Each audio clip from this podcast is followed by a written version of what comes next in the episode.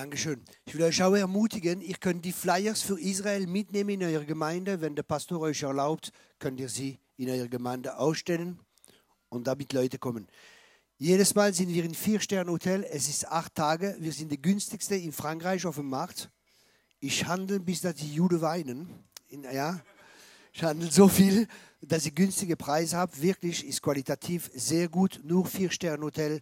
Sessen ist sehr gut. Ich achte darauf. Ich mache das nicht seit einem Jahr. Ich mache das seit mehreren Jahren.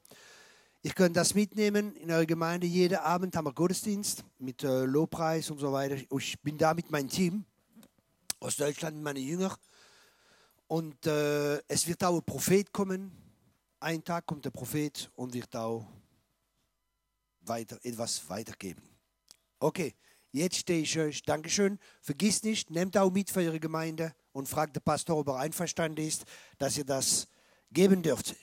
Jetzt bin ich euch zur Verfügung. Ihr könnt draufdrücken wie eine Zitrone. Wer hat eine Frage? Ja?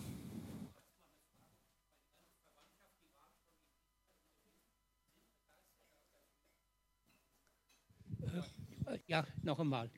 Meine ganze Verwandtschaft, also mein Onkel, der ist auch mit Studenten aus Paderborn nach Israel, die sind alle sehr, sehr begeistert gewesen. Und ich würde ja auch gerne mal dahin. Jetzt ist aber die Frage, müssen wir alle nach Frankreich, Nein. um dort abzufliegen? Nein, ihr fliegt egal wohin, von wohin. Wir werden euch äh, eine Zeit schicken. Wir treffen uns zum Beispiel am Samstag. Ich komme nach Tel Aviv zum Beispiel am Flughafen um zwei. Und dann haben wir drei Stunden oder Leute kommen vorher oder später und dann warten die zwei, drei Stunden und dann gehen wir alle zusammen mit einem Bus ins Hotel und dann sind wir zusammen. Aber ihr könnt von überall fliegen. Ich kriege dann eine Uhrzeit geschickt und dann ist das. Und wenn, ähm, wenn ihr zu spät kommt, zum Beispiel kommen Leute schon einen Tag vorher, die nehmen dann so ein kleines Taxi, kostet nicht viel, 5 oder 10 Euro bis ans Hotel und fertig. Da ist die Frage beantwortet. Damit. Dankeschön. Dankeschön. Vielen Dank für die Interesse. Herzlich willkommen.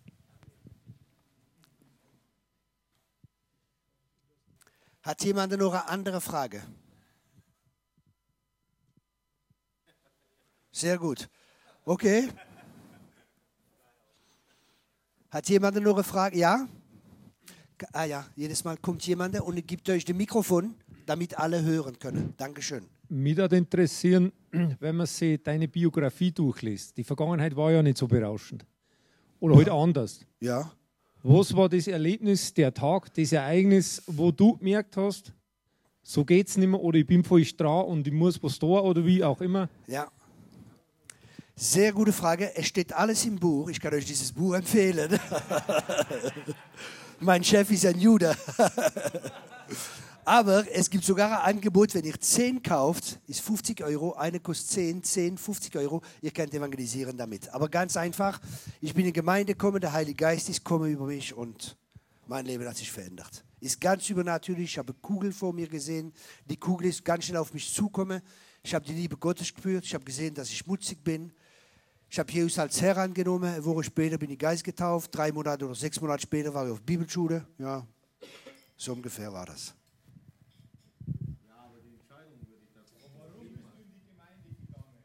Warum bin ich in die Gemeinde gegangen? Ich, war, äh, ich habe angefangen zu arbeiten, weil ich wollte mein Geld nachweisen, also mein Schwarzgeld und so weiter. Wollte nach Frankreich gehen, ein Hotel aufmachen und so weiter, habe ich angefangen zu arbeiten. Und bei der Arbeit habe ich Leute getroffen, Christen, wie ich ständig von Jesus erzählt habe und Kontakt gemacht mit anderen Christen. Und äh, dann ich, bin ich zurückgekommen von Marokko, war in kurzer Hose, habe gesagt, ja, komm heute Abend ist Lobpreisabend. Sag ja, was ist das? Ja, Musik und so weiter in der Gemeinde. Sag ich, okay, ich komme mit. Bin mitgekommen und da hat mich Gott gepackt. Wer hat eine Frage? Wer hat noch eine Frage? Über was ihr gehört habt oder über das Thema heute? Ja, falls ähm, jemand von uns Männer oder ich, sagen wir so jetzt mal, entdecke, dass die Frau die Hose dran hat. Wie, wie, wie gehe ich dann aus, dass dann wieder die Hose wieder kriege? das ist eine gute Frage. Nächste Frage. Wenn man jetzt merkt zum Beispiel, dass die Frau die Hose anhat, Ja, genau. Vielleicht ist es gut, mit dir zu sprechen und sich auch Gedanken machen, wieso, wo ist, ich merke oft, Leute ändern sich, wenn ich mich ändere. Und muss ich vielleicht zuerst fragen, warum habe ich das zugelassen? Vielleicht falsches Vaterbild. Vielleicht, will ich keine Konfrontation habe. Vielleicht, will ich meine Ruhe habe. Und wo die Probleme sind bei mir, vielleicht mit Gott zusammenarbeiten. Und dann auch Gott fragen, okay, kann ich jetzt mit meiner Frau sprechen? Oder wenn die Frau manchmal sieht, dass man Verantwortung nimmt, weil oft ist Isabel, weil wir nehmen keine Verantwortung. Und dann muss die Frau die Verantwortung nehmen, ja? Wenn wir das nicht machen, muss jemand das machen. Und dann vielleicht äh, Schritt für Schritt zeigen, dass man verantwortlich ist und Verantwortung nehmen. Und das ist manchmal ein Prozess. Es geht nicht auf einmal, ist ein Prozess. Ist das okay? Danke. Hat jemand noch eine Frage? Ja? Mit dem Mikrofon? Danke. Und zwar, ich habe zwei Söhne. Ein Sohn und äh, die Schwiegertochter, die haben sich zu dem muslimanischen Glauben, Aha. haben die sich bekannt. Okay. Und der letzte Sohn, das ist Immanuel, Gott mit uns heißt das, aber er will nicht mehr in die Gemeinde kommen. Warum? Ich weiß es nicht, aber seine Freundin, die hat ihn total, also praktisch an der Kandave und äh, schleppt ihn überall mit, wo ich eben selber auch nie hingegangen bin. Auf Tanzfläche oder sowas. Tanzen kann ich sowieso nicht. Ich falle dann gleich um. Und, aber jedenfalls leben die auch so zusammen. Und das ist, was ich eben äh, meine, wo du vorhin schon gesagt hast, ist, das ist nicht ganz richtig. Oder überhaupt nicht richtig. Okay. Also ich habe wirklich, wenn du mich gefragt hast, habe ich Gott gefragt, was ich da antworten soll. Und in mein Herz ist kommen, das Gebet der Gerechte vermag viel, wenn er ernsthaft ist. Also ich will dich nur ermutigen und ich glaube, Gott will dich ermutigen, weiter zu beten und Gott wird das machen. Bitte. Okay. Hat jemand noch eine Frage? Ja. Du hast am, ziemlich am Anfang mal erwähnt, diese Jüngerschaft mit Ungläubigen. Äh, ich habe das noch nie praktiziert, äh, da einen Ungläubigen mit ins, ins Boot zu nehmen und äh, da an, anzufangen, ihn in die Jüngerschaft äh, rein zu begleiten. Hast, ich weiß, es gibt keine, kein Schema F, aber vielleicht kann man doch irgendwo so ein Ding haben, wo man sagt, okay, wie, wie kann das anfangen? Wie kann das beginnen mit jemandem? Sehr gute Frage, wie kann es anfangen? Ganz einfach, du gehst ein Bier trinken mit ihm. In Bayern ist das kein Problem, oder? Findet man be- bestimmt eine Kneipe, wo Bier gibt. Gehst ein Bier mit ihm trinken und schwätzt über Welt und alles. Es ist immer interessant, wenn man sich um das Hobby von den Leuten interessiert, werden sich die Leute um unser Hobby interessieren. Und ich hoffe, dass dein Hobby Jesus ist und nicht irgendwas anderes. Das bedeutet, wenn wir die Leute zuhören, oft, ich habe oft Leute, die kommen zu mir, ich habe sie einmal gesehen, die erzählen mir ihr ganzes Leben. Die spüren die Gegenwart Gottes. Ich spüre Jesus in uns. So einfach. Einfache Freundschaftspflege mit Ungläubigen, so wie Jesus, er war Freund der Sünder. Einfach Freunde sein mit ihnen und nicht das Ziel, jetzt werden sie sich bekehren. Unser Ziel ist, die Menschen zu lieben. Und dann, wenn uns Gott das Wort gibt, und dann ganz wichtig zu beten, okay, Gott, wer, welche Person möchte, möchtest du gewinnen für dich? Und dann zeigt uns Gott eine Person. Und dann für diese Person zu beten und regelmäßig eine Freundschaft aufzubauen. Weil Bekehrung geschieht von Herz zu Herz. 96 Prozent von den Leuten, die sich bekehrt haben, ist durch Freundschaft. Und wir versuchen oft Evangelisation zu machen und so weiter und so weiter. Und ganz, ganz wichtig, manche Leute, das müsst ihr auch, ist ganz wichtig, dass wir das lernen. Ne? Ich habe Statistik gelesen, dass nur 10% von den Christen wissen, wie man jemanden zu Jesus führt. Und deswegen manchmal sind die Leute da und denken, ja, muss ich jetzt jemanden zu Jesus führen, also ich werde ihn in die Gemeinde mitbringen. Und manchmal, die Leute haben Angst, Gemeinde kennen wir nicht, Sekte und was weiß ich alles. Und die Leute haben Vorbehalt. Geh mit ihm zu Hause, bei dir zu Hause oder bei ihm zu Hause, mach den Überganggebet und dann langsam fängt an. Und dann bringst du ihn vielleicht in die Gemeinde, aber Schritt für Schritt langsam machen. Ähm, Sicherheit aufbauen, Freundschaft aufbauen, ganz normal. Und wenn du spürst, okay, jetzt kann er mitkommen in die Gemeinde, sagst du, ich zeig dir mal, wo ich in den Gottesdienst gehe und so weiter, du dir den Pastor vorstellen und so weiter. Ja, und dann einfach Das Problem, ich war mal, ich war längere Zeit in der Gemeinde und die Gemeinde war so wie ein Verein. Was meine ich damit? Die Leute waren sehr in ihrer Seele und alles Halleluja, alles gut, alles dies und das und ich liebe dich, ich liebe mich, ich liebe dich, wir lieben uns und immer essen und alles, aber ganz wenig Wort Gottes, das macht, dass viel in der Seele war. Und wenn Ungläubige gekommen sind, die haben sich gar nicht um, um die Ungläubigen gekümmert, sind ständig mit den Leuten, wie sie kennen, ständig so wie kleine Club miteinander. Wenn ein Ungläubiger kommt, tut ihn gut, hallo, willkommen und so weiter benimmt ihn ganz normal, aber nicht der, der, der sitzt ganz allein dahinter, der Ungläubige, niemand kümmert sich um ihn. Habe ich schon gesehen. Oder Leute, Christen wie ein Ungläubiger, Bekannte mitnehmen und auf einmal gehen sie mit ihren Freunden. Und der Typ sitzt ganz allein in der Gemeinde, kennt niemanden, oh, was ist hier los und so weiter. Ein bisschen Weisheit. Man gewinnt äh, Weisheit, du, durch Weisheit gewinnt man Seele. Der Weise gewinnt Seele. Weisheit ist wichtig. Und ganz normale Menschenverständnisse Liebt die Menschen ganz normal. Liebt sie, fertig. So einfach ist das. Ist gut? Danke. Hat jemand noch eine Frage?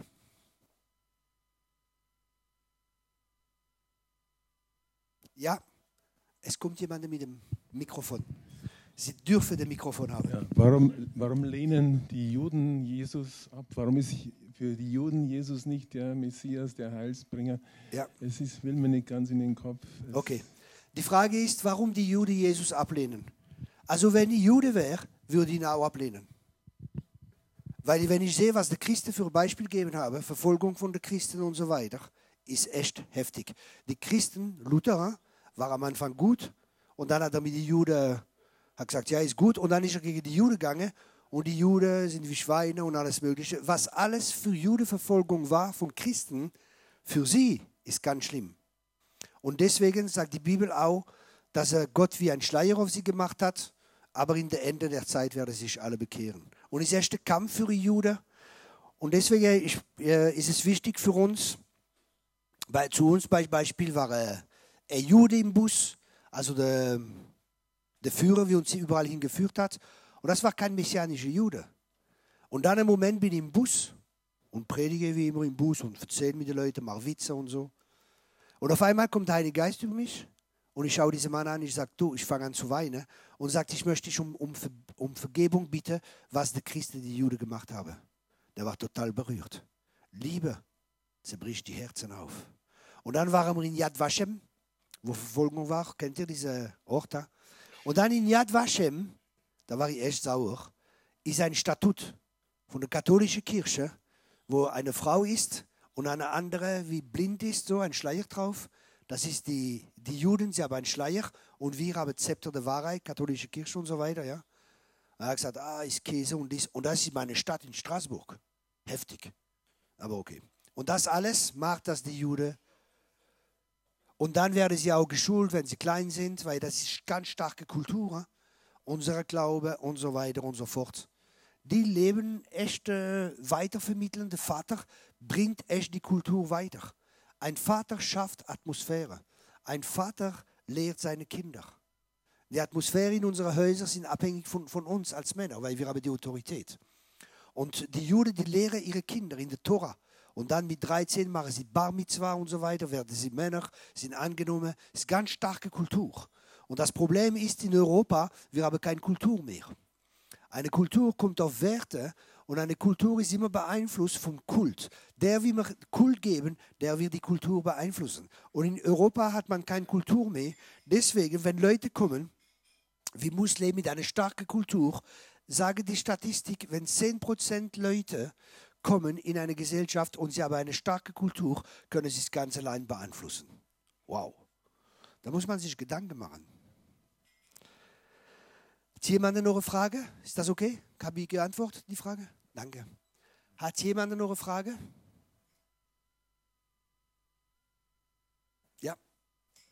Und zwar, mir fällt jetzt gerade ein, äh, diese amerikanische Kultur, das, das ist jetzt für uns in Bayern, also für mich ist das nicht so zum Annehmen oftmals.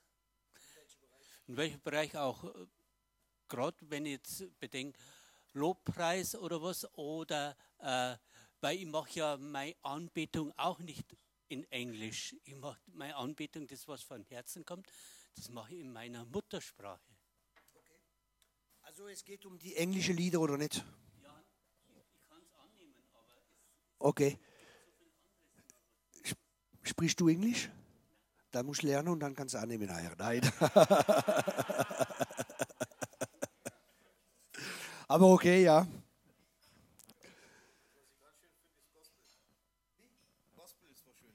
Gospel ist was Schönes, ja. Aber naja, gibt Stile und Sachen, wo jeder Einzelne, manche mögen Rap, andere mögen nicht Rap. Ich habe kein Problem damit. Jeder ist anders. Ich bin wie Paulus mit den Juden, wie ein Jude. Wenn ich bei Juden bin, mache ich Rap alles. Wenn ich bei Älteren bin, mache ich so andere Lobpreis. du mich anpassen. Hauptsache alles, um die Leute zu gewinnen. Hat jemand noch eine Frage? Ja. Äh, wie genau würdest du definieren, wenn jemand tot ist? Was ist das für ein Zustand? Wenn jemand, wenn jemand stirbt, wie definierst du das?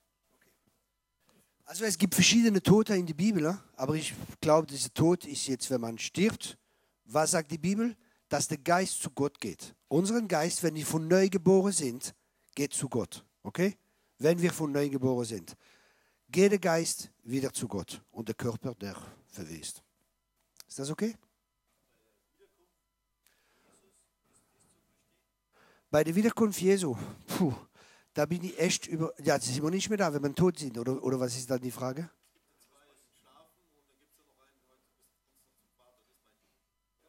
Es gibt was, Schlafen? Ja, das ist Schlaf, äh, das ist der Schlaf da, also. Also da gibt es ja doch den Schlaf. Also Schlaf, bis der herkommt, dann das ist die Erweckung halt, für die Gläubigen halt. Und da gibt es aber noch eine Theorie, wo der Herr auf dem Kreuz war, noch heute Abend bist du mit mir im Himmelreich. Das hat er gemeint. Okay. Was für zwei Theorien jetzt eintreffen. Okay. Das Problem ist mit dem, wenn Jesus sagt, ich sage es dir, heute wirst du mit mir sein im Paradies, okay? Und das wird manchmal falsch ausgelegt. Warum? Weil ein Koma macht den ganzen Unterschied. Ich sage es dir, Komma, heute wirst du mit mir im Paradies sein. Ich sage es dir, heute, Komma, wirst du mit mir im Paradies Versteht ihr? Wo der Komma ist, macht der ganze Unterschied. Ich sage es dir heute. Ich sage es dir heute, nicht morgen, nicht vorgestern. Ich sage es dir heute, du wirst mit mir im Paradies sein. Okay? Und der andere sagt, versteht ihr? Habt ihr verstanden? Sehr gut. Danke. Okay? Danke. Hat jemand noch eine Frage?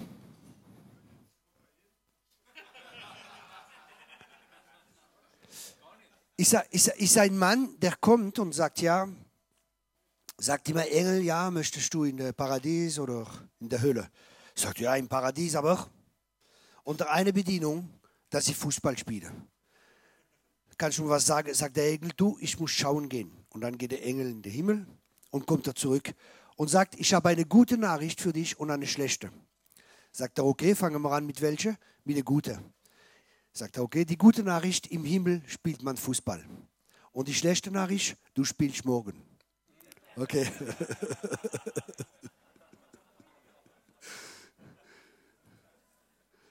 Hat jemand noch eine Frage? Ja, jemand, ich habe jemanden gehört. Kann man das Ding geben? Nein? Wer war das? Hat jemand noch eine Frage über was heute oder? Isabel, Ahab oder was weiß ich, war viele Themen. Gesellschaft, Endzeit.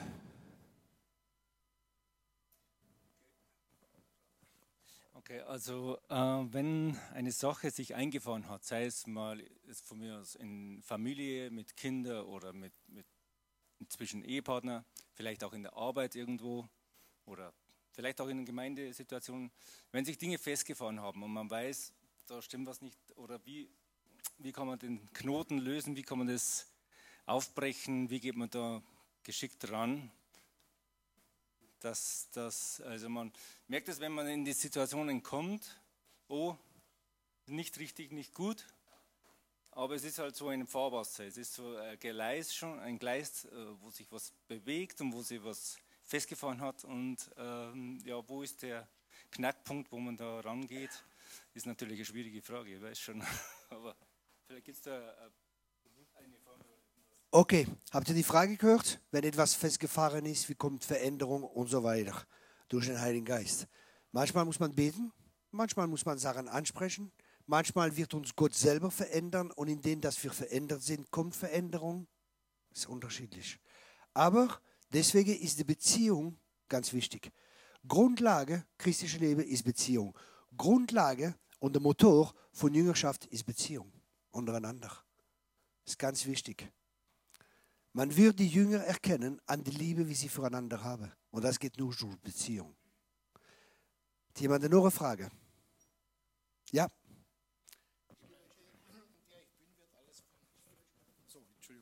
In der Gemeinde, in der ich bin, ist die ganze, die, ja, alles sehr von den Damen abhängig. Ich bin mehr oder weniger der einzige Mann, der dort sich in Bibelkreisen und so weiter mit rumtreibt und im Singkreis und so weiter. Ich habe jetzt hier auch hier schon Unterstützung hier bekommen von Männern, bin dabei, hier was für Männer aufzubauen. Aber es ist die Problematik, äh, stellt sich für mich da, wenn ich jetzt wirklich was in die Hand nehme und ich bezeichne mich als Macher. Äh, bin 40 Jahre selbstständig gewesen, bis ich in Rente ging. Also ich muss was. Und jetzt stoße ich voll an, weil man teilweise Angst hat, dass ich irgendwas nehme, was jemandes äh, Eigentum ist. Und wie verhalte ich mich? Das ist immer eine schwierige Frage, wenn man irgendwo hinkommt und äh, muss man wissen, okay, was ist meine Aufgabe? Ist das meine Aufgabe? Ist, nicht mein, ist das nicht meine Aufgabe? Und ich glaube, dass Frauen Stellung haben können. Ja? Das glaube ich, ist kein Thema. Aber das Problem ist, wenn Frauen das Sagen haben, ist auch kein Thema, wenn es von Gott ist. Zum Beispiel, ich war mal in der Gemeinde. Ich war in der Gemeinde und der Pastor ist ein starker Apostel. Eine Gemeinde gehabt mit 300 Leuten, hat viel gemacht, Radio, alles total star starker Mann Gottes. Aber er hatte Schwarzheit gehabt. Und die Schwarzheit mit, war mit seiner Frau. Und ich bin mit ihm in der Gemeinde und dann ist Anbetung. Und auf einmal geht seine Frau nach vorne, nimmt das Mikrofon und fängt an zu prophezeien. Und die Salbung, und er sagt noch, wow, die Salbung ist gerade runtergegangen. Ich habe nichts gesagt, aber ich habe gedacht, du, du merkst das und du sagst nichts. Du nimmst keine Verantwortung. Und die Frau war voll, voll Isabel Tante, aber voll heftig. Jeder Prophet, wie komme ist, ist gegengegangen, alles Mögliche. Also war wirklich ein Kampf. Und er hat es gewusst, aber er hat zugelassen. Er hat Angst gehabt, es gibt Probleme. Jetzt hat er keine Gemeinde mehr. Er hat alles verloren. Und deswegen ist es wichtig zu wissen, welcher ist mein Verantwortungsbereich, was erwartet Gott von mir. Und Gott kann eine Frau benutzen, ist kein Thema. Aber wenn jemand, eine, es gibt auch Männer, Isabella, das gibt es auch, Männer wie manipulieren und so weiter, Ahab und Isabella. Aber oft ist der Mann mehr empfindlich für Ahab. Das bedeutet, nicht Verantwortung zu nehmen, ist einer von der Hauptteil. Und die Frau ist mehr äh, empfindlich für Manipulation und so weiter, weil sie kann nicht die Kraft benutzen. Dann benutzt sie Manipulation und Schleicherei und alles Mögliche und dies und das. Sie weiß, wie sie Männer packen kann. Ist das okay? Habe ich geantwortet? Danke. Hat jemand noch eine Frage? Ja. Ja, ja, er gibt das Mikrofon. Äh, zu diesem Thema Frau, auch in, äh, in Predigten. Der, äh, Paulus wollte es nicht. Ob eine Frau predigen kann? Ja. Fragt doch. Okay. Beispielsweise auch die Joes Meyer, die hat immer sehr gute Predigten. Ich habe mir es immer gerne angehört. Okay. Und eine Frau, die mich jetzt kürzlich besucht hat, meint, nee, das soll ich lieber ausschalten, das wäre Sünde. Okay. Wenn das eine Frau bringt. Aber ich sehe das ein bisschen anders. Okay. Die Frage ist, hör gut zu, das ist ein ganz wichtiger Teil. Wenn ich predige, ich verlasse mich auf wen? Auf den Heiligen Geist. Okay? Hat die Frau einen anderen Heiligen Geist? Mit langen Haare oder kurze Haare oder blaue Augen oder das andere? Und man muss verstehen, dass die Frau hat nur einen anderen Körper, aber der Geist ist der gleiche. Okay? Aber da gibt es Eigenschaften, wo die Frau empfindlicher ist. Also der Feind hat äh, Eva verführt, aber der Mann hat nicht seinen Platz genommen. Der Mann hat nicht seinen Platz genommen und die Frau ist verführt worden. Und könnte sein, dass manchmal die Frauen empfindlicher sind, ja, für die geistige Welt und so weiter. Und das ist vielleicht verführen lassen. Aber ich habe gesehen, ganz starke Frauen und so weiter. Und deswegen muss man, da kann man nicht sagen, eine Frau kann nicht predigen. Aber einmal habe ich sie gefragt, Reinhard Bunke, was meinen Sie dazu? Hat Reinhard Bunke gesagt, wissen Sie, wenn jemand ein Ertrinken ist, ob ein Mann oder eine Frau, der Rettung Ding schmeißt, ist ihm egal. Ich hoffe, dass Gott vergibt in Joyce Meyer und die ganzen Frauen, wo sie Ehe geredet haben, wo Menschen zu Jesus gekommen sind, wo Leute geheilt worden sind. Ich hoffe, dass ihnen Gott das alles vergibt.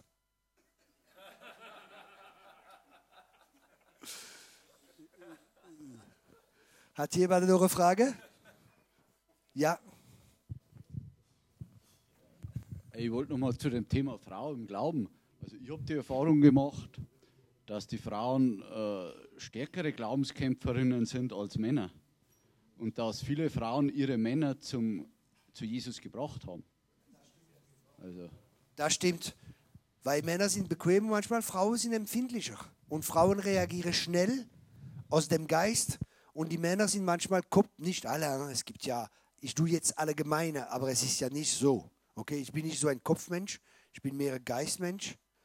Aber manchmal sind Männer mehr, um zuerst mal beobachten. Alles langsam mit die Sache. Und die Frau reagiert manchmal ganz schnell. Und deswegen kann sie sich auch manchmal verführen lassen. Manchmal. Ja. Das ist vielleicht der Unterschied, aber man kann nicht alle verallgemeinern. Aber es ist wahr, dass die Frauen empfindlicher sind für die geistige Welt. zum Beispiel, ich könnte einen Guru, der hat sich bekehrt durch unseren Dienst. Und der hat immer 10, 20 Frauen um sich gehabt und äh, ja, ganz viele Frauen. Und oft Insekten sind Frauen und so weiter. Ganz viel. Sie können ganz schnell für das Gute, aber auch für das Böse.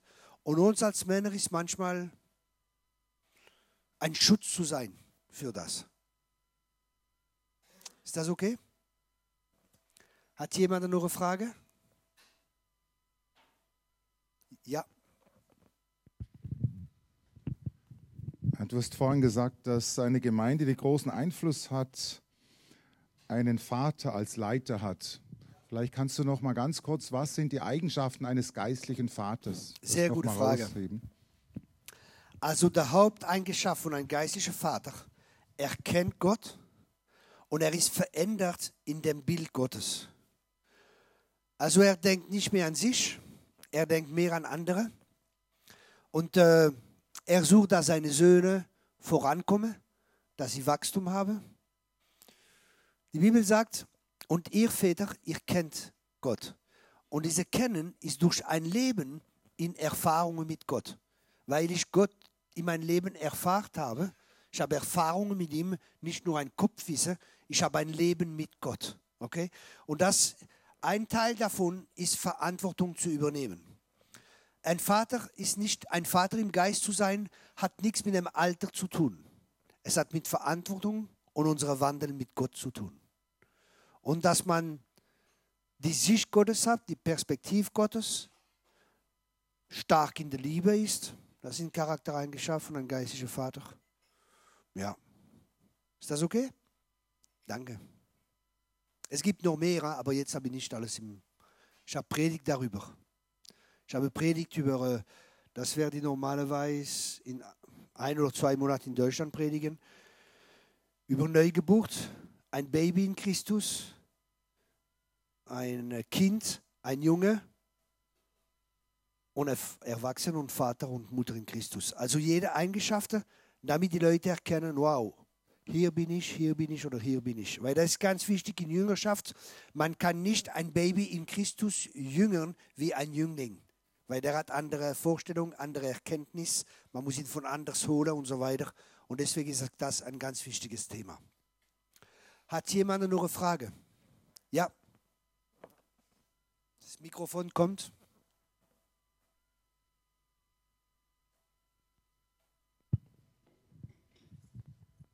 Danke dir. Ähm, ich hätte Frage zu Gebet. Ähm, wir sind ja neutestamentlich im neuen Bund gesegnet mit jeder geistlichen Segnung in der Himmelswelt. Auch wenn es mir nicht immer so geht. Ähm, und man hört in, in manchen Predigten eigentlich aufgrund dieser Bibelstelle und anderen, ja, du musst um gar nichts mehr bitten, du musst nur nehmen. Du musst es einfach nur im Geist nehmen. Wie ähm, kann ich das, äh, wie äh, kann ich das, jetzt wenn ich beispielsweise mir äh, Jesus anschaue, der uns ja auch das Vaterunser gelehrt hat, ähm, wo ähm, praktisch auch drin ist, unser tägliches Brot gib uns heute, wo ja auch Bitten praktisch drin sind. Oder ähm, wie, ja, wie kann ich das äh, sehen im, im neuen Bund? Okay, was die Leute lehren darüber, die sagen, ja, Jesus, der war noch nicht gestorben und das war noch nicht der neue Bund. Deswegen diese Gebete von Jesus und so weiter. Jetzt ist eine gute Frage. Und ich bin nicht so ein Theologe, wie man äh, sieht. Ich bin mehr durch meine Erfahrung mit Gott. Ja? Ich lebe mit, mit Gott einfach. Und äh, zum Beispiel jetzt du ihr Auto verkaufen, sage ich, okay, Gott, ich bitte dich, dass du mir hilfst, dass du mir Käufer schickst und dass du mir hilfst, das Auto zu verkaufen. Für Brot bete ich nicht, ich habe Brot jeden Tag, brauche nicht dafür zu beten. Versteht ihr? Ich bin sehr äh, pragmatisch, kann man sagen. Aber jetzt, ich glaube, äh, unser Gebetsleben ist abhängig von unserer Beziehung mit Gott. Ja? Und das ist man kann nicht eine Regel machen. Es ist eine Beziehung mit Gott. Aber es ist eine wichtige Frage, weil manchmal tun Leute dann abgrenzen das und Zell und jenes. Und das war Alte Testament und das ist jetzt dieser neue Bund. Und das hat Jesus gesagt, das gilt nicht mehr und so weiter. Und ich glaube nicht, dass so alles stimmt. Manchmal kann sein, zum Beispiel in Ländern, wo die Leute nichts zu essen haben, sollen sie nicht beten um Essen? Das ganz, es kommt darauf an, auf Situationen und so weiter. Und die Leute beten dann für Essen und Gott versorgt sie. Ich habe kein Problem damit. Ist das okay? Ist ein bisschen schwierig, weil ich bin nicht so äh, Theologe, wie jetzt kommt so, so, so, weil oft wir Menschen, wir wollen verstehen, wie Gott ist. Aber Gott ist nicht ein Gott, der man verstehen kann, ist ein Gott, der sich offenbart. Und es muss alles im Geist geschehen. Versteht ihr, was ich meine? Deswegen für mich so theologische Fragen sind manchmal schwierig. Weil ich funktioniere nicht so. Ich bin wie ein Kind und lebe mit Gott und fertig ist einfach. Ja. Ja, ich, ich finde nur die Schwierigkeit einfach drin, dass man in so ein Extrem reinkommt, in dieses, du musst nur glauben, du musst nur, du hast im Geist alles, du musst es dir nur nehmen, ja. Und ähm, so leben ja auch viele Christen, aber man, man sieht halt gar nicht, dass es sich äh, manifestiert in ihrem Leben. Genau. Ja. Das ist der andere Punkt. Äh, ich bin sehr pragmatisch bei mir muss funktionieren. Wenn es nicht funktioniert, interessiert mich nicht. Und deswegen schaue ich immer die Leute von der, das Leben von den Leuten. Zum Beispiel, ich schaue manchmal Prediger über extrem Wohlstand, ja. Und ich schaue ihr Leben an, ich schaue die Gemeinde. Der Einzige, wie reich ist, ist der Pastor. Ja, dann mache ich mir Gedanken. Steht, ich bin einfach normal. Ja? Und dann schaue ich selber mit der Bibel, okay, Gott, was sagst du über Wohlstand? Ist das richtig? Ist das so oder so? Und ich glaube, Wohlstand ist biblisch. Ich glaube, dass Gott will, dass wir Wohlstand haben. Aber Wohlstand soll ein Ziel haben. Und was ist Wohlstand? Dass du alles hast, das dir genügt und für deine Erfüllung, für deine Berufung zu erfüllen zu können. Zum Beispiel Reinhard Bunke, der brauchte Millionen, für Millionen Leute zu evangelisieren. Vielleicht brauchst du nur 100.000, weil deine Berufung ist nur, du brauchst nur 100.000 für vielleicht deine Nachbarschaft zu nähren und für dich zu leben und so weiter. Ja, deswegen ist Wohlstand ist biblisch, aber ich glaube, weil Gott ist unser Vater, das ist ganz wichtig. Und da habe ich mal äh, Predigt gehört, das war ganz stark. Und dieser Mann hat gesagt, der Vater ist der Antwort für alles. Das war total stark. Der Mann hat total starke Geisteroffenbarung gehabt. Und nachher bin im Auto und bete und sage, Gott, was bedeutet das? Kann ich mich da lehren? Der Vater ist der Antwort zu alles. Und dann sagt man Gott, siehst du, es wird zum Beispiel gelehrt, die Frauen können nicht predigen. Du als Vater, wirst du deine Tochter predigen lassen? Selbstverständlich. Und dann wird gelehrt über Armut und Wohlstand. Du als Vater, willst du das Beste für deine Kinder? Selbstverständlich. Versteht ihr, wie Vaterschaft so wichtig ist? Weil es gibt viele Antworten. Habe ich antworten können? Danke. Ja. Ähm, viele Prediger, auch du heute, hast gesagt, es wird ständig alles schlimmer, wir gehen auf die Endzeit zu. Ja. Okay. Woraus ziehst du diese Schlüsse? Also ich möchte nirgends anders leben wie jetzt in dieser Welt. Vor 100 Jahren äh, wäre ich wahrscheinlich schon tot, weil die Lebenserwartung 20 Jahre weniger Stimmt. war. Vor 500 Jahren ist ein Drittel von Europa durch die Pest weggebrochen. Äh, vor 100 Jahren waren 50 Millionen Menschen bei der spanischen Grippe. Jetzt haben wir Chaos wegen 500 Erkrankten in Deutschland. Wo kommen deine Schlüsse her, dass alles schlimmer wird? Sehr gute Frage. Erstens, weil die Bibel das sagt. Die Bibel sagt, in der Endzeit wird äh, und wir sind in der Endzeit. Zum Beispiel, wenn der Krieg war in Jugoslawien. Ich war vor dem Fernsehen und dann schaute Fernsehen, ja, Fern, schaute Fernsehen, das war vor 30 Jahren oder 25 oder eh, so längere Zeit. Ich war nicht so lange bekehrt. Und sagt man, der Heilige Geist, Matthäus 24, Vers 6.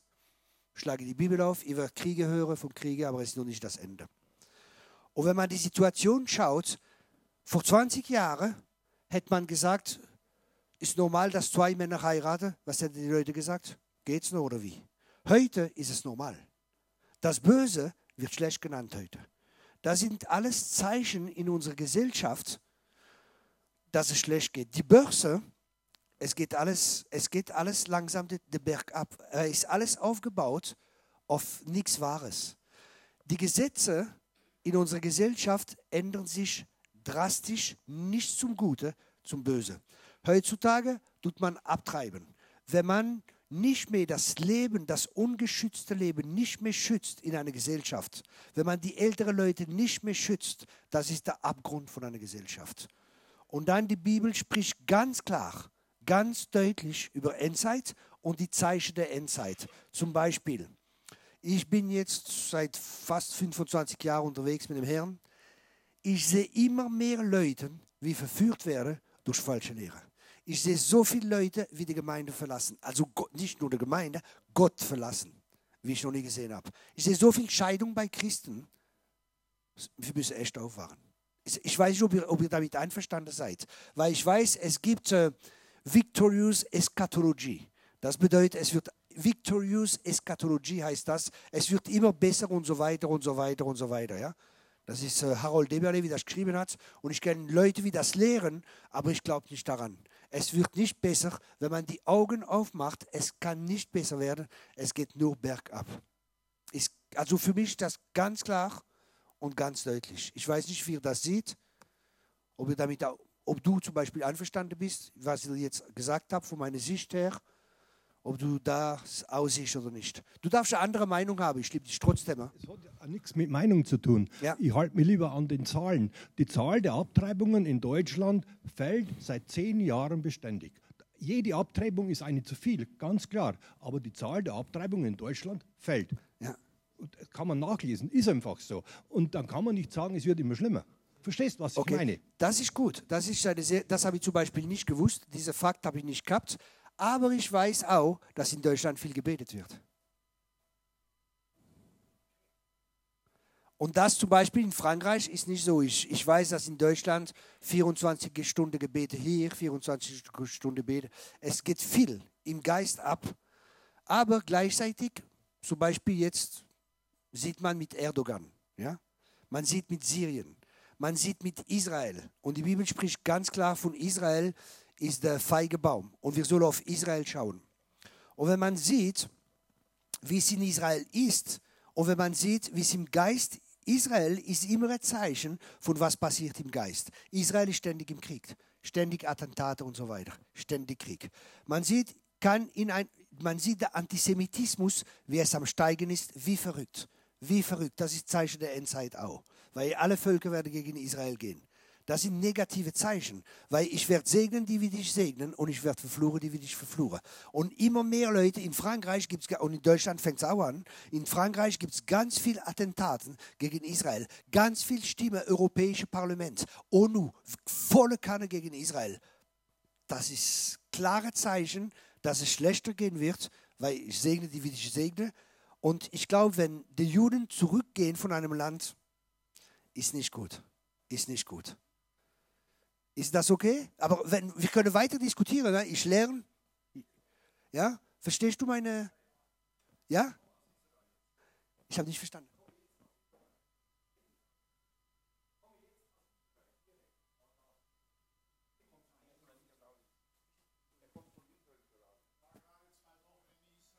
Und? Aha.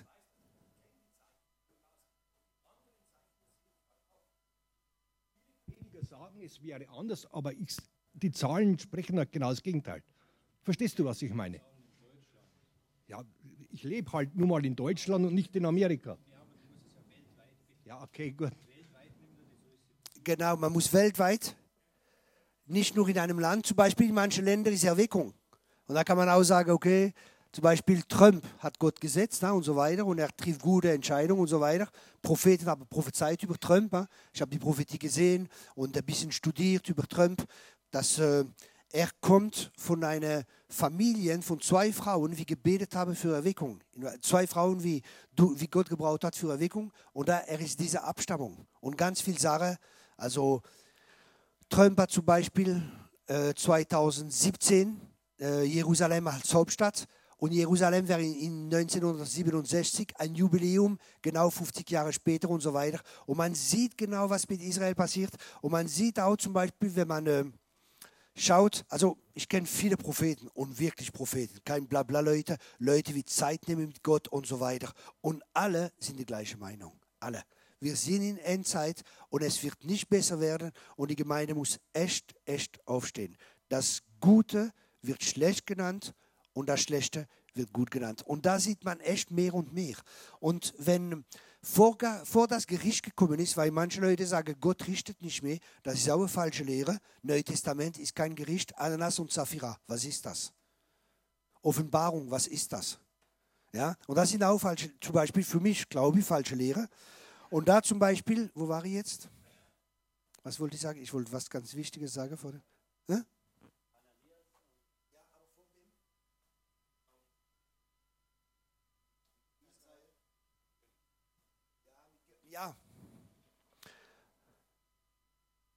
Die Bibel sagt, ich werde die Fischer senden und dann werde ich die Jäger senden mit Israel. Und man sieht, ganz viele Juden sind nach Israel gebracht. Und man sieht, jetzt fängt echt Verfolgung an. Zum Beispiel in Frankreich ist ganz viel Judenverfolgung. Ganz viele Juden, 15.000 vor drei Jahren, sind nach Israel gegangen. 15.000 und ist eine große äh, jüdische Ding in Frankreich. Und man sieht, oder in Russland, über eine Million durch Ebenezer rüberkommen und so weiter. Und wenn man die Bibel schaut, das sind alles Zeichen von Endzeit. Und die Endzeit sagt die Bibel, es wird nicht besser. Ob ich noch Glaube finden wird. Es werden viel falsche Lehre kommen. Es sind ganz viele falsche Lehre. Es werden Leute, Christus und so weiter und so weiter. Gibt es Sekten, wo Leute sagen, eine chinesische Sekte da, wo die Frau sagt, es ist Christus und was weiß ich alles. Man sieht, wie äh, zum Beispiel mit Erdogan, wie er wieder äh, dieses ottomanische Reich wieder aufbauen will. Man sieht, es gibt die größte Christenverfolgung heutzutage, wie es noch nie gegeben hat auf die ganze Welt. Das sind alles für mich ganz klare, eindeutige Zeichen. Babylon? Ja? Ja, aber das, ist, das hat mehr zu tun mit, äh, ja, ja, ja. So, das wollte ich, genau das wollte ich sagen. Das ist ein ganz wichtiger Teil. Danke mit Gericht. Das war ein ganz wichtiger Teil.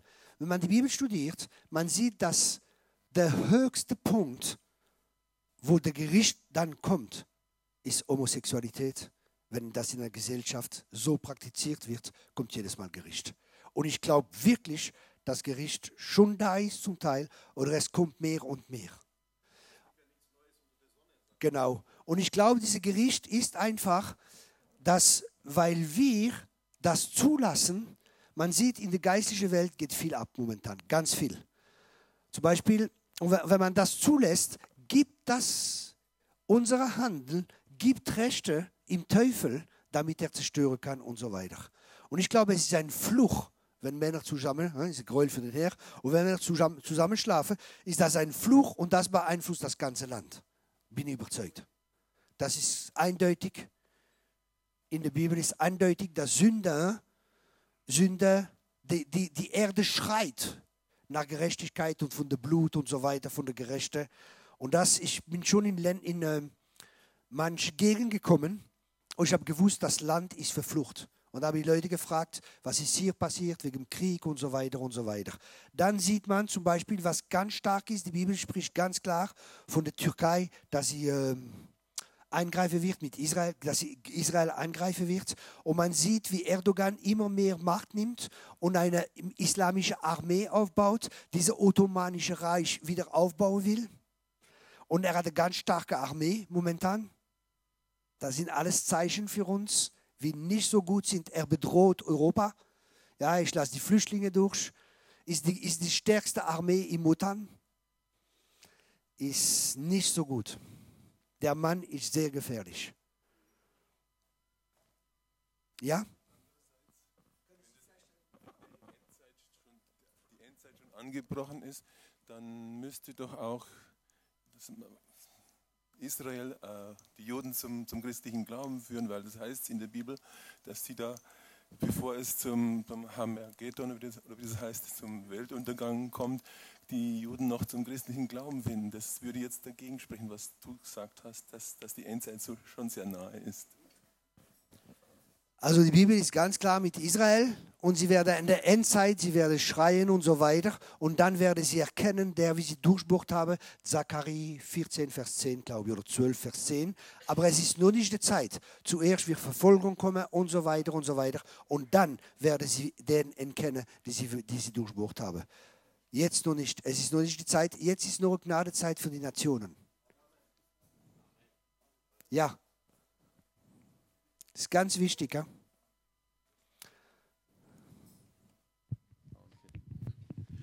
Bloß ganz kurze Frage, weil du sagst ja, du bist viel unterwegs, kommst viel rum. Ähm, man hat ja tatsächlich den Eindruck, es sind unglaublich viele Missstände, es ist viel Spaltung da, es, es geht nicht vorwärts, es geht nicht weiter, es hängt irgendwo. Äh, weiß nicht, du kommst viel rum. Äh, ist irgendwo sowas wie Erweckung blüht was auf? Ist irgendwo was am Aufbrechen? Du kommst viel rum, du weißt es vielleicht am besten. Okay, das ist eine gute Frage. Ich glaube ja. Ich glaube, dass der Geist Gottes immer wirkt. Und in meiner Bibel steht, wir werden gewinnen. Und ich glaube wirklich, dass Gott am Wirken ist. Aber ich glaube auch, dass die Gemeinde zum Teil am Schlafen ist. Und deswegen glaube ich, wenn Verfolgung kommt, wenn Probleme kommen, werden sie vielleicht aufwachen. Aber es ist besser, jetzt aufzuwachen. Ja? Und ich glaube, dass Erweckung kommt, aber ich glaube auch, dass Reformation kommt. Ich habe einen Freund, der war im Himmel und Jesus hat mit ihm gesprochen und hat gesagt, ja, ist, äh, ist er in die Stadt reingegangen, hat gesagt, wow, hier ist Erweckung. Und Gott sagt, nein, das ist nicht von mir. Sagte er, ja, wieso? Hat ihm Gott gesagt, bei einem Muslim ist auch Erweckung dann. Aber er hat gesagt, ja, wo bin ich hier? Hat ihm Gott gesagt, du bist hier in Babylon. Im Himmel, ne? Und dann geht er weiter und dann sieht er seine eigene Gemeinde. Und dann sagt er, okay Gott, wieso ist meine Gemeinde da drin? Du hast mir doch gesagt, ich soll die Gemeinde machen. Hat er gesagt, ja. Am Anfang hast du auf mich gehört, aber dann hast du angefangen, überall zu suchen, wie du das bauen kannst und hast selber gebaut. Und hat ihn Gott gelehrt über Babylon und die wahre Gemeinde. Und das, glaube ich, ist eine von den Problemen, ist, dass Gott uns sagt, macht Jünger. Er hat nicht gesagt, baut Gemeinde. Und wir bauen Gemeinde, aber wir machen keinen Jünger. Ich glaube, wenn wir Jünger machen, kommen Gemeinde von allein. Und Gott wird sie bauen aber vielleicht nicht, wie wir denken. Vielleicht anders, wie sie bis jetzt ist. Weil ich glaube, in der Gemeinde, jeder soll was tun. Jeder soll beten. Ich sehe, wir machen ähm, Veranstaltungen mit meinen mit meine Leuten. Sage ich, okay, wer hat was heute? Und dann kommt manchmal einer, ja, ich habe das von Gott. Weil die Bibel sagt, und das ist Reformation. Es ist momentan eine Reformation, wie im Gange ist. Und diese Reformation, weil Gott hat gesagt, ich werde keine Erweckung geben in die Gemeinde, aber das Gesicht von der Gemeinde wird in einer Generation sich verändert. Das bedeutet, die Struktur von der Gemeinde, wie sie jetzt ist, nicht überall, aber Gott ist das am ändern. Es ist nicht mehr nur ein Mann oder Prediger oder so. Die Bibel sagt, wenn ihr zusammenkommt, dass jeder was hat. Zum Beispiel, wenn ich mich triff mit meinen, meinen Leuten, sind wir 20, 30 so, ja, sage ich, okay, wer hat was von Gott, okay? Und dann reden wir. Ja? Und jeder gibt was und er sagt, ah, ich denke das und das. Und ich bin so bereichert von Leuten, wo ich manchmal gedacht habe, oh, ist nicht so viel drauf. Aber ich merke, wie sie Gott gebraucht und ich habe total starke Sache. Und ich glaube, diese Art, wie wir Gemeinde haben, es wird sich ändern. Ich glaube, dass Reformation kommt. Und das ist eine von meiner Berufungen, Reformation zu bringen. Ich weiß nicht, wie es geht. Ich kenne nur, ich bin viel mit Reformatoren unterwegs. Und ich weiß nicht, niemand weiß genau, wie es geht, aber Schritt für Schritt führt uns Gott. Zum Beispiel, ich war mit Freunden und äh, da sind echt zwei Leute ganz stark mit Reformation und die haben über Finanzen gesprochen. Da habe ich gedacht, oh Mann, pff, so weit bin ich noch nicht. Der ist irgendwo 20 Jahre voraus. Alles gemeinsam. Puh, so wie in Apostelgeschichte. Und dann, die Apostel sind da und dann wird alles geteilt und keiner hat einen Mangel gehabt und so weiter und so weiter und so weiter. Und wenn die Leute reden, du merkst, oh, Mammon hat noch ein, ein Ding in mein Leben und so weiter. Ist so heftig, so tief das Evangelium, wenn man wirklich, ist wirklich sein Leben lassen. Und ich glaube, ein der Punkte, wo Jesus jetzt oder der Heilige Geist den Punkt drauf macht, ist wieder Jüngerschaft. Und dann, dass die wie die Gemeinde funktioniert, dass das sich verändert. Jetzt Achtung, geht nicht zu eurer Pastoren und sagt, ja, ist alles falsch hier. Gott macht Schritt für Schritt, okay? Man kann nicht alles auf das Bord werfen und so weiter. Aber einfach tun, wie Gott es führt. Wenn es jetzt momentan so ist, okay, Gott, wo willst du uns hinführen? Und vielleicht ist es gut, so wie es ist, weil Gott ist einverstanden. Aber ich kenne viele Gemeinden, also viele Gemeinden, ich kenne ein paar Gemeinden, wo die Leute drinnen sind und glaub mir, die Leute sind seit 20 Jahren drinnen, manche sind gar nicht bekehrt. Es ist echt schlimm. Die Leute sind nicht bekehrt, sie, sungen, sie, sie, sie, ähm, sie sind nicht gewachsen in so viele Jahre. Und ich werde nicht in eine Gemeinde gehen, wo ich reinkomme und nach zehn Jahren immer der gleiche bin, obwohl dass ich Veränderung möchte, weil ich, ich erlebe keine Veränderung. Versteht ihr, was ich meine? Das ist keine Kritik. Achtung, ich tue nicht die Gemeinde kritisieren, ich bin die Gemeinde. Aber, und ich bin so gelehrt, und das ist auch unsere Schuld als Diener Gottes, wir sind so gelehrt worden, wir müssen predigen, wir müssen Zell machen, wir müssen Jens machen. Und wir haben zwei Camps, so wie ich gesagt habe. Ein Kampf, wie immer gibt, wie immer bereit ist zu dienen, und die andere empfangen und machen nie was. Und das ist Gott am Ende, weil jeder ist ein Priester, jeder ist ein König. Aber es muss unter einer Autorität sein, wo die Leute dann wachsen und so weiter. Man, man kann nicht zu frühe Verantwortung geben, weil zu frühe verli verliehene Verantwortung führt zu Oberflächlichkeit. Deswegen muss es Vater sein und Mutter in Gemeinde, wie trotzdem das leiten wie zu Hause. Es ist keine Rebellion, aber es ist ein total andere ähm, Verfahren. Aber jetzt, wenn eine Gemeinde so wie hier voll ist und so weiter, wie kann man das umsetzen? Zum Beispiel in Hauskreise am Sonntag bleibt, sie siehst. Und dann Hauskreis separat, wo die Leute dann anfangen, sich äh, auszudrücken, anfangen, Fragen zu stellen. Oder zum Beispiel, der Pastor sagt, okay, wir treffen uns am Dienstag. Das ist jetzt ein Bibelvers und dass jeder betet und denkt und etwas bringt, was ihm Gott darüber sagt. Dann kommt jeder und bringt etwas und dann ist jeder bereichert. Jeder ist dabei. Die Bibel sagt, wenn ihr zusammenkommt, dass jeder was hat. Ist das okay? Versteht ihr das? Ich sage nicht Rebellion, ne? Achtung. Ne, man muss weise sein. Und nicht, dass ihr jetzt zu eurem Pastor geht und sagt, ja, äh, der Thierry Kopp hat gesagt, äh, die Gemeinde kann man wegwerfen. Äh, nein, nein. Ich habe genug Probleme, danke. Habt ihr noch Fragen? Ja, kann. Ich möchte gerne ein bisschen was ergänzen, was du gesagt hast und zwar zu der Reformation.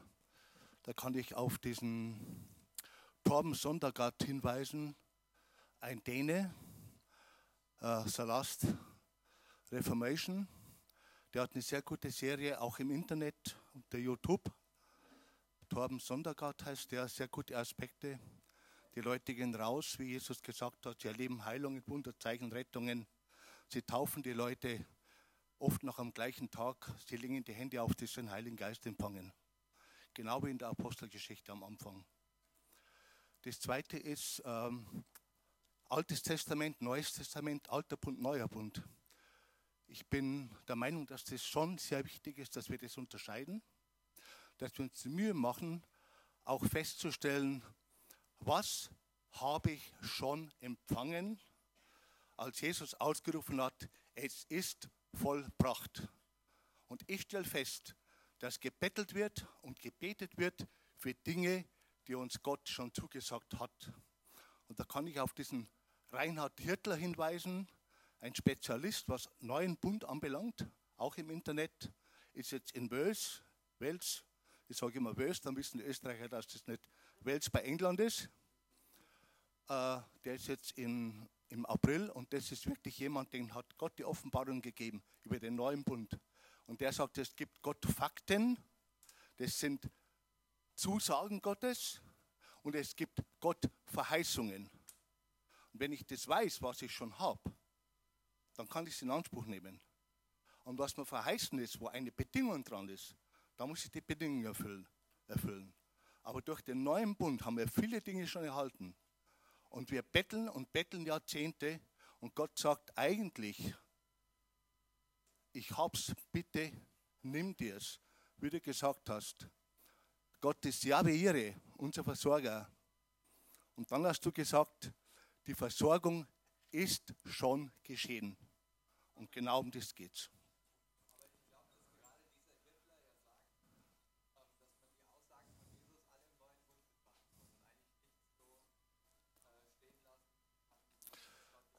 Dass man alles durch die Brille, es ist vollbracht, sieht.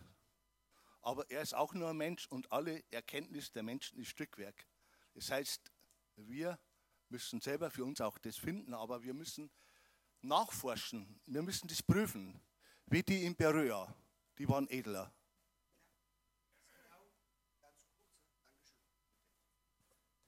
Das ist genau der Punkt und ich glaube, viele Sachen stimmen, aber ich glaube auch, dass manche Sachen, zum Beispiel, man ist nicht mehr unter dem Gesetz, man ist frei vom Gesetz, man ist gerecht.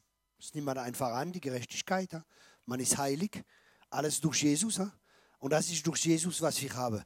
Das sind Fakten, das sind Sachen, die sind da und das sind äh, äh, Positionen, in welche das wir sind. Aber nachher, manche Leute lehren nur das. Und das ist gut, aber nachher muss man auch so leben. Ich bin gerecht und weil ich gerecht bin, lebe ich wie ein Gerechter. Und das ist das Problem. Manche Leute, die lehren das, aber leben wie Ungerechte. Und das macht dann zunichte. Ja? Und deswegen ist es immer ein bisschen schwierig mit die Sache. Aber es stimmt, was Jesus gebracht hat, sind Fakten. Das gehört uns und das nehmen wir an in Glaube. Das ist so. Aber dann andere Sachen ist immer schwierig. Danke für den Beitrag. Ja, äh.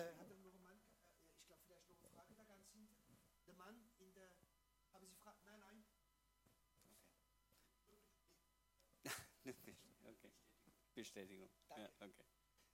Jerry, danke. Ja. Mhm. Äh,